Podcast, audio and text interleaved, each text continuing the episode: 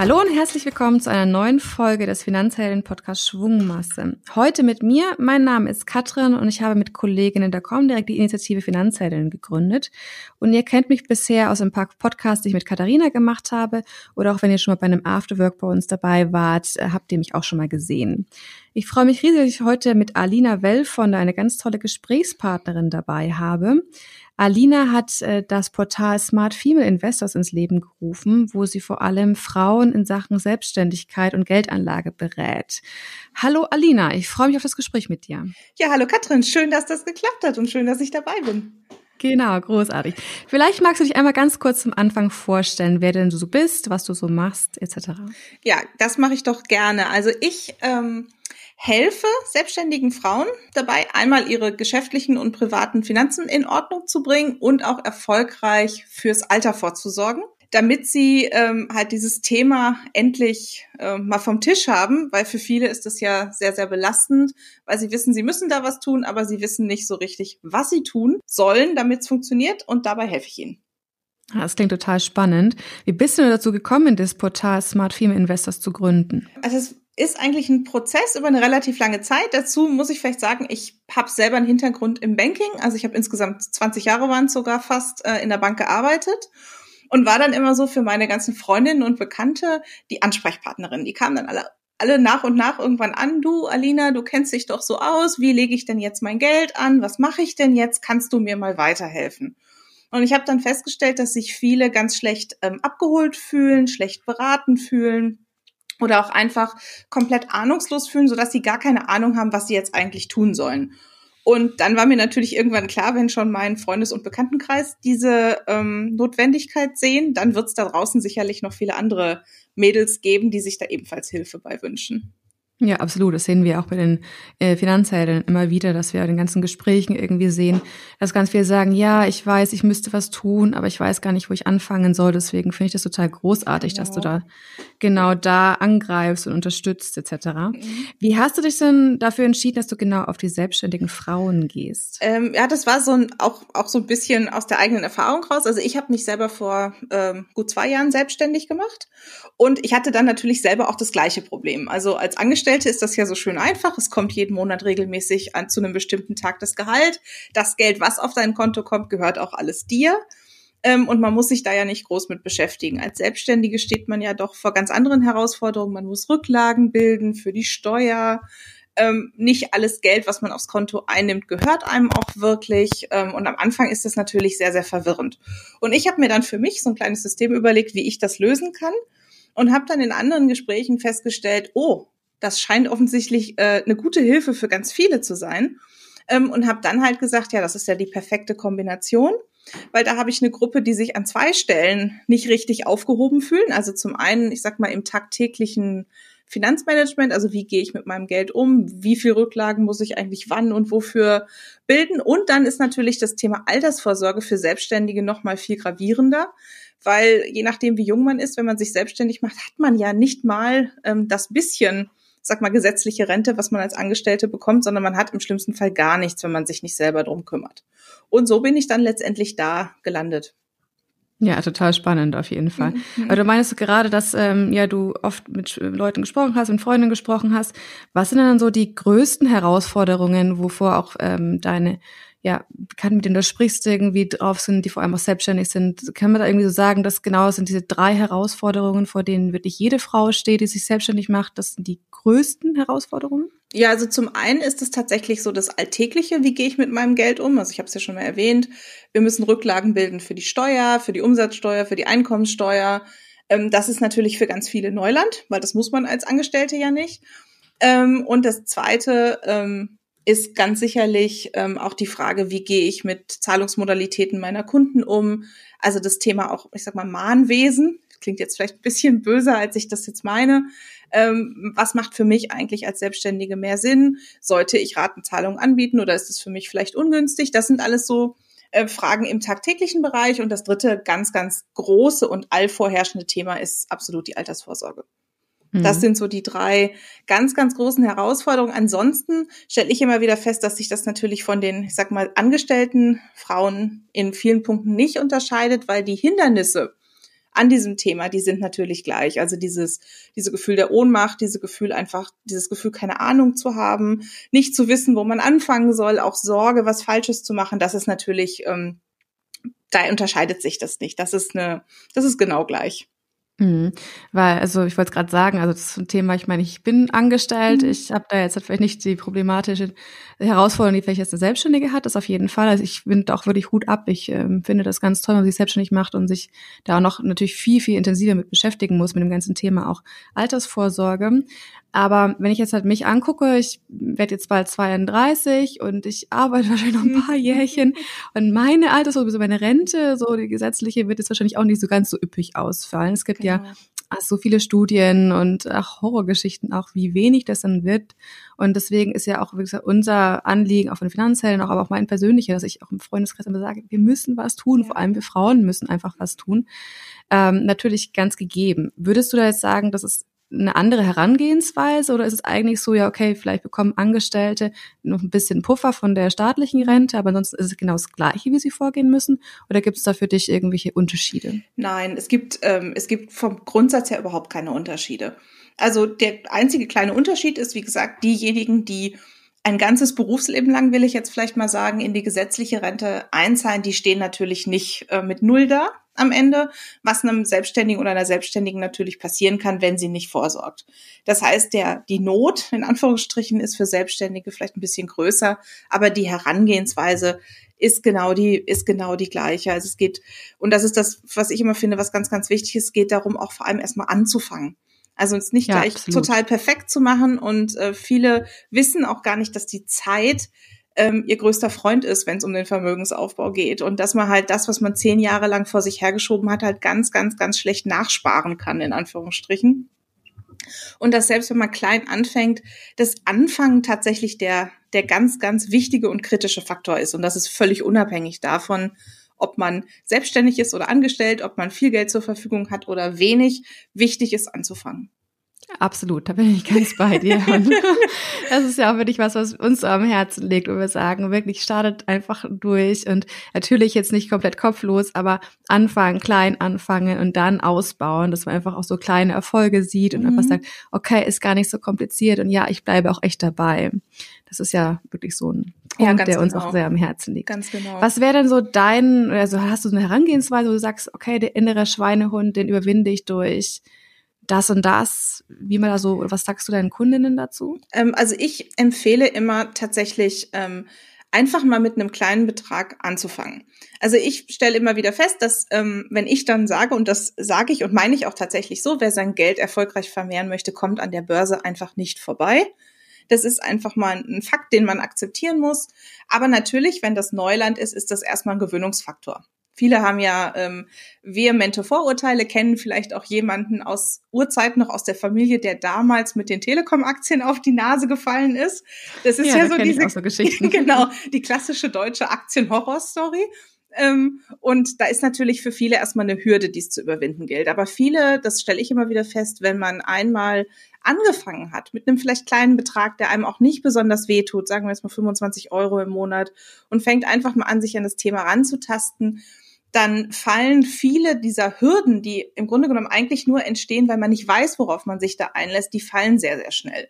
Und dann fängt es auch an zu sehen, oh, das funktioniert ja sogar, das kann ich ja, auch obwohl ich vorher gedacht habe, das ist ein Thema, das werde ich nie beherrschen.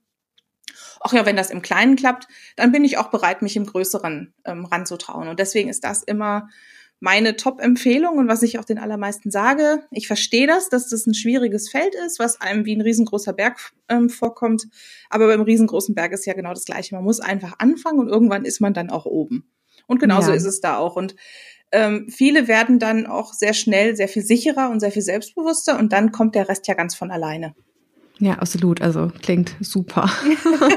Aber wenn du hast vorhin schon angesprochen, es gibt so mhm. viele Vorurteile gegenüber der Börse und das äh, Telekom-Debakel irgendwie, was noch vielen so nachhängt.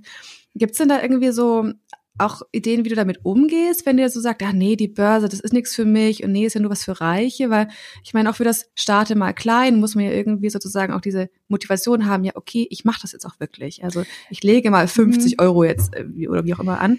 Ähm, aber diese ersten Vorurteile irgendwie abzubauen, die ja doch irgendwie tief verankert sind teilweise, wie gehst du damit um? Ja, also was ich immer mache mit, mit meinen Kunden tatsächlich ist zuerst mal die Zahlen sprechen lassen.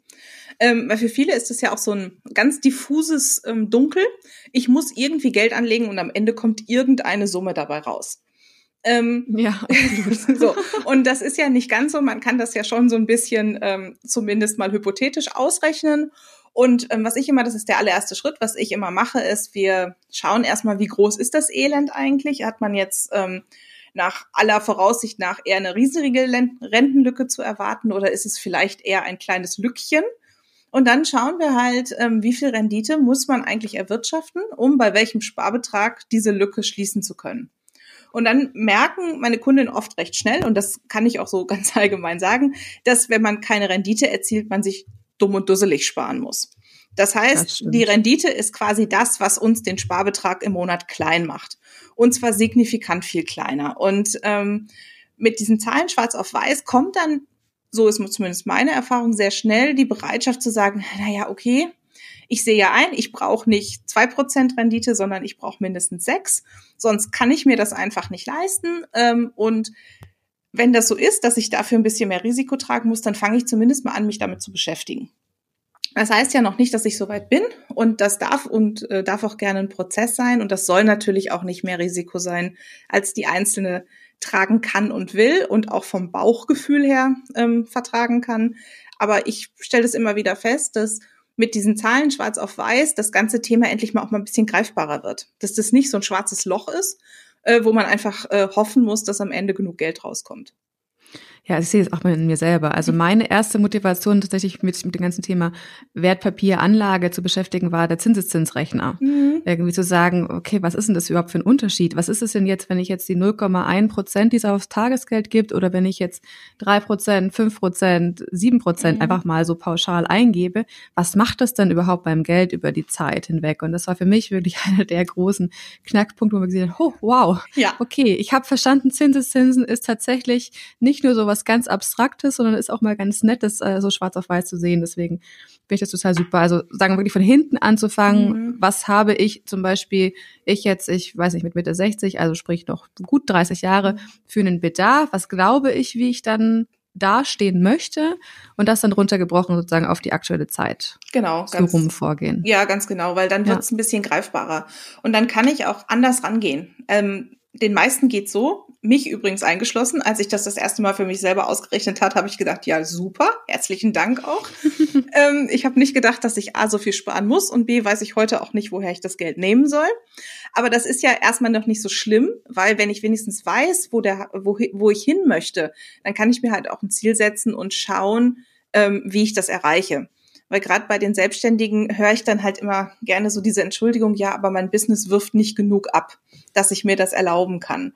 Und ähm, da muss man einfach sagen, wenn man nicht in Armut leben möchte im Alter, dann muss man einfach sich fragen, wie kann ich mein Business dahin bringen, dass es mir genug ähm, Umsatz abwirft, damit ich halt entsprechend auch vorsorgen kann. Weil wir dürfen ja nicht vergessen, als Angestellte hast du ja noch diese 50-prozentige Beteiligung des Arbeitgebers an der gesetzlichen Rentenversicherung und das entfällt als Selbstständige ja. Du musst dieses Geld ja zusätzlich verdienen. Das und stimmt. Genau, und das muss man einfach einsehen als Faktor. Ähm, und das ist halt ähm, ein bisschen kurz gedachte Entschuldigung zu sagen, mein Business wirft nicht genug ab. Das ist in Ordnung, wenn das momentan noch nicht so ist, aber man sollte schon anstreben, dass man dahin kommt, dass man diesen Betrag halt ähm, erreichen kann. Aber da hast du vollkommen recht. Also ich meine, wir beschweren uns immer nur so, ah, es bleibt so wenig netto vom Brutto mhm. übrig. Aber es ist natürlich auch der Arbeitgeber, der einen Anteil an Krankenversicherung, an Rentenversicherung genau. etc. zahlt.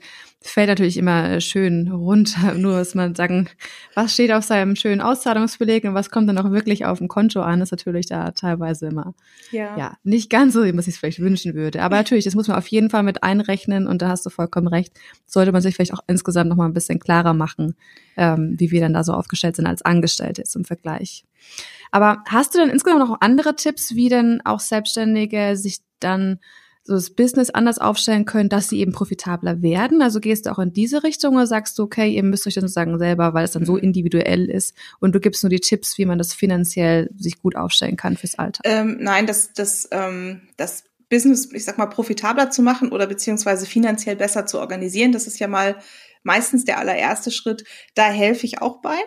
Ähm, mhm. Und womit ich halt super gute Erfahrungen gemacht habe, ähm, ist halt tatsächlich mit unterschiedlichen Konten zu arbeiten. Dass nicht alles in einem Topf ist, also das heißt auf einem Konto, sondern dass ich halt separate Konten anlege für die Rücklage zum Beispiel, für die Steuern, vielleicht auch für eine andere Art von Rücklage, wenn ich zum Beispiel Investitionen machen möchte in, in mein Business oder sonst irgendwas. Und das Gleiche sowohl fürs Geschäftliche als auch fürs Private Tour. Viele Selbstständige haben ja die leicht verwirrende Situation, dass als Einzelunternehmer die geschäftlichen und die privaten Finanzen irgendwie mehr oder weniger in einem Topf sind. Und das ist natürlich dann sehr schwierig, da den Überblick zu behalten. Und der einfachste Weg, Überblick zu bekommen, ist tatsächlich mit mehreren Konten oder mehreren Töpfen zu arbeiten. Weil Und wie viele ich, Konten bräuchte ich dann da so? Ähm, ich sage mal mindestens vier. Das eine ist okay. äh, ein geschäftliches Girokonto, ein geschäftliches Rücklagenkonto, also es kann ein Tagesgeldkonto sein, das ist dafür optimal geeignet und dann privat genau das gleiche, ein privates Girokonto und ein privates Rücklagenkonto. Und für das private Rücklagenkonto, da kann zum Beispiel der Notgroschen drauf, das Geld, was ich anspare für meinen nächsten Sommerurlaub und all diese Dinge. Und so habe ich, obwohl alles irgendwie ein Topf ist, habe ich halt ähm, relativ schnell eine Übersichtlichkeit für mich geschaffen, so dass ich nicht versehentlich meine Umsatzsteuervorauszahlung ausgegeben habe. Und dann denke für den nächsten Urlaub. Ja, genau. äh, oder für was auch immer. Und ähm, das ähm, schafft einfach, also wenn man das Geld, wenn der Umsatz reinkommt, gleich wegüberweist, dann läuft man nicht Gefahr, dass man sich da einfach verplant, weil es einfach ein bisschen unübersichtlich ist. Hm. Ich muss gestehen, ich mache das für meine privaten Finanzen auch so. Also ich mhm. habe tatsächlich verschiedenste Konten, weil ich auch sage, mein Notgroschen, den will ich auch einfach weghaben. Der soll wirklich mein Notgroschen sein, auf den will ich nicht zugreifen können. Das ist ein separates Tagesgeldkonto. Ähm, dann habe ich noch so meine privaten Konten, also für mich selber und ich mhm. habe noch mit meinem Partner nochmal das Gleiche. Ähm, wo wir ja. sagen können, wir können es ein bisschen besser aufspalten, weil ich auch einfach totaler Fan von dieser Übersichtlichkeit bin. Ganz genau. Und, ähm, und das ähm, merke ich halt immer, dass das ist eine Riesenhilfe und das ist auch gar nicht besonders aufwendig. Also ich sage meinen Kunden immer, wenn ihr zweimal im Monat das dahin überweist, dann habt ihr genug getan.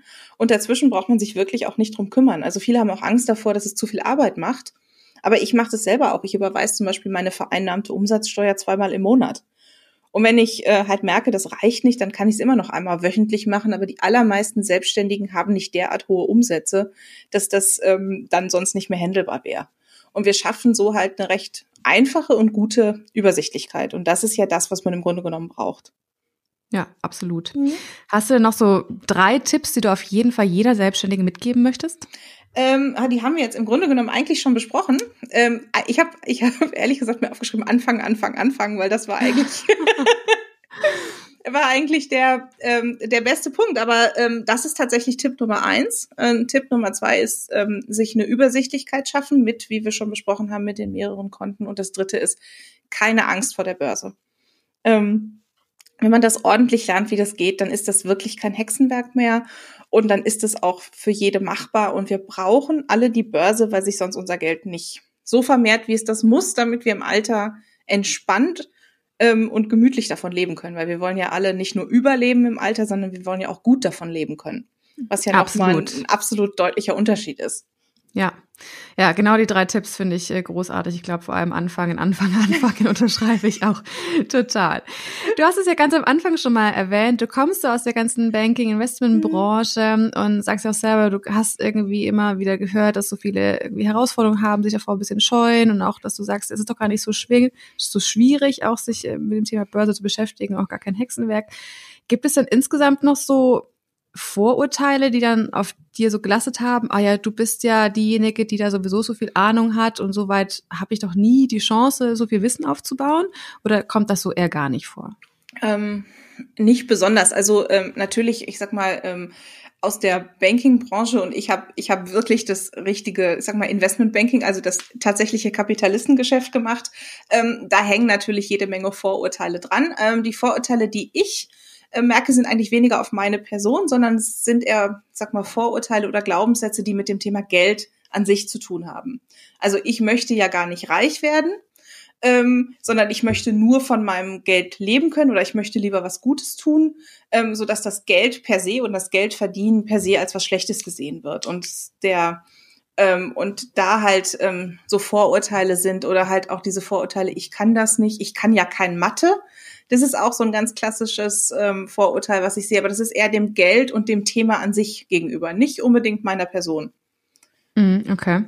Hm, wie hast du dann so die Zeit insgesamt in der Investmentbranche empfunden? Man wird ja, man liest so mhm. viel irgendwie darüber, ja, es ist so männerlastig und Frauen eigentlich nicht willkommen. Und ist es noch so oder kannst du sagen, hast du nie so empfunden? Also es ist männerlastig, ja. Ähm, das stimmt absolut. Also äh, in meiner Erfahrung, sag mal, war, also wenn 20 Prozent Frauen waren, war das viel aber ich habe das nie so empfunden, dass ich als Frau nicht willkommen bin oder dass mir ähm, per se qua Geschlecht irgendein Vorurteil entgegenkommt. Was man natürlich einfach sehen muss, ist, man muss in diesem Spiel schon mitspielen. Ähm, also ich kann äh, mich jetzt nicht, also ich kann jetzt keine Sonderbehandlung erwarten und ich muss schon sehen, aber das ist, glaube ich, nicht nur bankspezifisch, sondern das ist immer, wenn ich ähm, karrieretechnisch weiterkommen will, dass ich einfach Marketing für mich selber im Unternehmen machen muss. Ich muss halt sehen, wer muss mich fördern oder wer sollte mich kennen, damit ich weiterkomme. Und das ist in der Branche natürlich auch so. Und da ist es natürlich, wenn es so männerlastig ist, noch mal ein bisschen extremer. Wir Frauen neigen ja so ein bisschen dazu, unser Licht gerne mal unter den eigenen Scheffel zu stellen. Ja, ähm, der Mann weiß zehn Prozent dessen, was gefordert ist in der neuen Stelle und sagt, ja. ja klar, kein Problem, kann ich. Die Frau weiß 95 Prozent und sagt, uh, vielleicht kriege ich das nicht ganz 100 Prozent hin. Und genau mhm. da muss man einfach äh, lernen, sich da nicht unter Wert zu verkaufen und da den Mund aufzumachen. Ähm, und weil sonst geht, kommt man unter die Räder. Das ist, das ist meine Erfahrung in dem.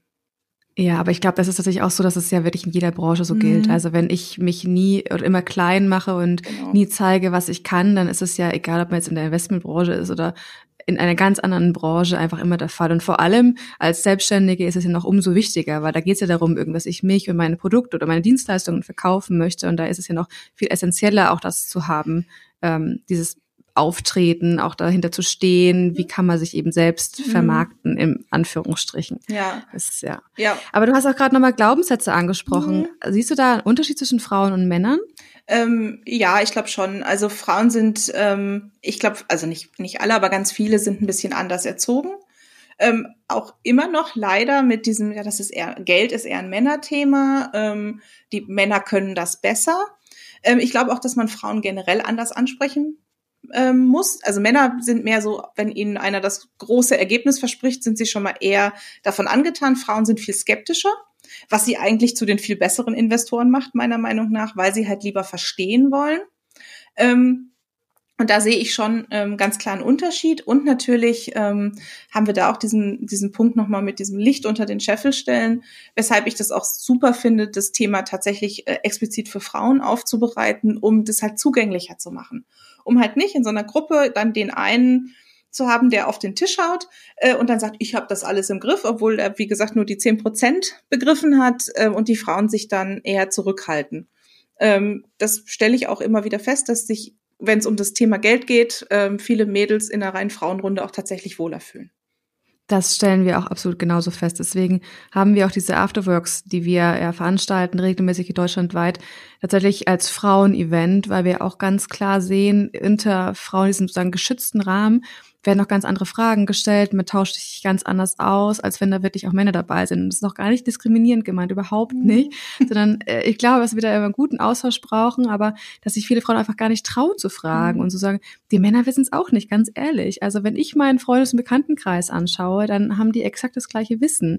Vielleicht treten sie anders auf, wie du auch schon meintest irgendwie vorhin, das mit dem Job irgendwie. Ne? Mhm. Männer glauben mit 10 Prozent, also sie wissen es total und äh, Frauen bei den 95 Prozent nicht. Und ich glaube, das ist auch das Gleiche in solchen solchen Gründen, wie tausche ich mich darüber aus, wie, wie geht's voran? Und dass es halt auch irgendwie, ja, wie du auch meintest, eine andere Ansprache, also mhm. viel mehr über Bedürfnisse geht. Was möchte ich denn erreichen in meinem Leben? Und das nicht die Rendite als, äh, ja, cool, ich habe irgendwie super gezockt und die Rendite erwirtschaftet, mhm. sondern dass es einfach eine ganz andere Herangehensweise auch ist an das Thema Finanzen. Und was, was wünsche ich mir von meinem Leben, wie soll es in zehn Jahren ausgucken, wie in 30, wie aber auch in den nächsten zwei Jahren dass man da einfach ganz anders mal drauf eingeht. Deswegen glaube ich, dass ähm, ja wir das ja genauso machen von der mhm. Initiative her, dass wir sagen, wir wollen es mal ganz anders aufbereiten und überhaupt nicht andere Produkte. Also das ist ja um Himmels willen wir exakt das Gleiche, nur vielleicht ein bisschen anders zu kommunizieren, um da eben auch die Frauen abzuholen, wo sie auch stehen.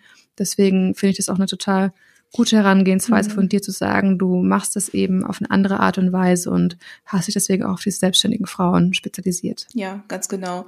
Und ähm, das, das Schöne ist ja, wenn man es dann einmal schafft, ähm, den Zugang dann auch zu ermöglichen, das stelle ich auch immer wieder bei meinen Kundinnen fest, es passiert wirklich, es ist wie ähm, ja eine, eine Knospe, die dann aufgeht. Also die blühen richtig auf, wenn sie halt dieses ähm, ach so leidige und ach so schwere Thema endlich für sich im Griff haben ähm, dann, dann passiert sowas so nach dem Motto, ah, wenn ich das kann, dann kann ich echt alles. Also das heißt, wir schaffen nicht nur tatsächlich eine Baustelle ab, die tatsächlich da ist, sondern ähm, mit diesem, über dieses Thema kann man auch noch eine Riesenportion Selbstbewusstsein und an sich selber glauben vermitteln, was ja dann wieder für alle anderen Bereiche auch nachwirkt. Das freut mich persönlich immer total, weil, weil das ist eigentlich das, was ich wirklich erfüllend finde, äh, diese Reaktion zu sehen ähm, das macht mich persönlich total glücklich. Das ist doch äh, fast der perfekte Abschluss. Ich habe jetzt noch genau eine Frage an dich. Und zwar, hast du denn auch für dich ein finanzielles Jahresziel gesetzt? Ja, tatsächlich, wobei das äh, jetzt nicht unbedingt so in genauen Zahlen ähm, zu beziffern ist, aber ich habe ja diese Initiative jetzt Ende letzten Jahres gegründet. Und äh, mein Ziel ist halt, dass ich ähm, zum Ende diesen Jahres da wirklich auskömmlich von leben kann. Und ähm, das ist vielleicht bei mir ein bisschen mehr, als die anderen darunter verstehen. Ich habe ja vorher nicht im allzu schlecht bezahltesten Job gearbeitet. Und das Niveau würde ich damit auch schon ganz gerne wieder erreichen. Und das ist mein finanzielles Jahresziel. Das ist doch großartig. Ein tolles Ziel. Ich drücke dir alle Daumen. Ich bin ganz gespannt, was du am Ende des Jahres dann erzählen wirst. Ähm, wir werden dich auf jeden Fall auch ähm, in den Shownotes verlinken. Nochmal irgendwie, wer sich Alina noch mal angucken möchte. Ansonsten bleibt mir zu sagen, herzlichen Dank, Alina, für das tolle Gespräch und bis bald. Ja, ich danke dir. War sehr schön dabei zu sein.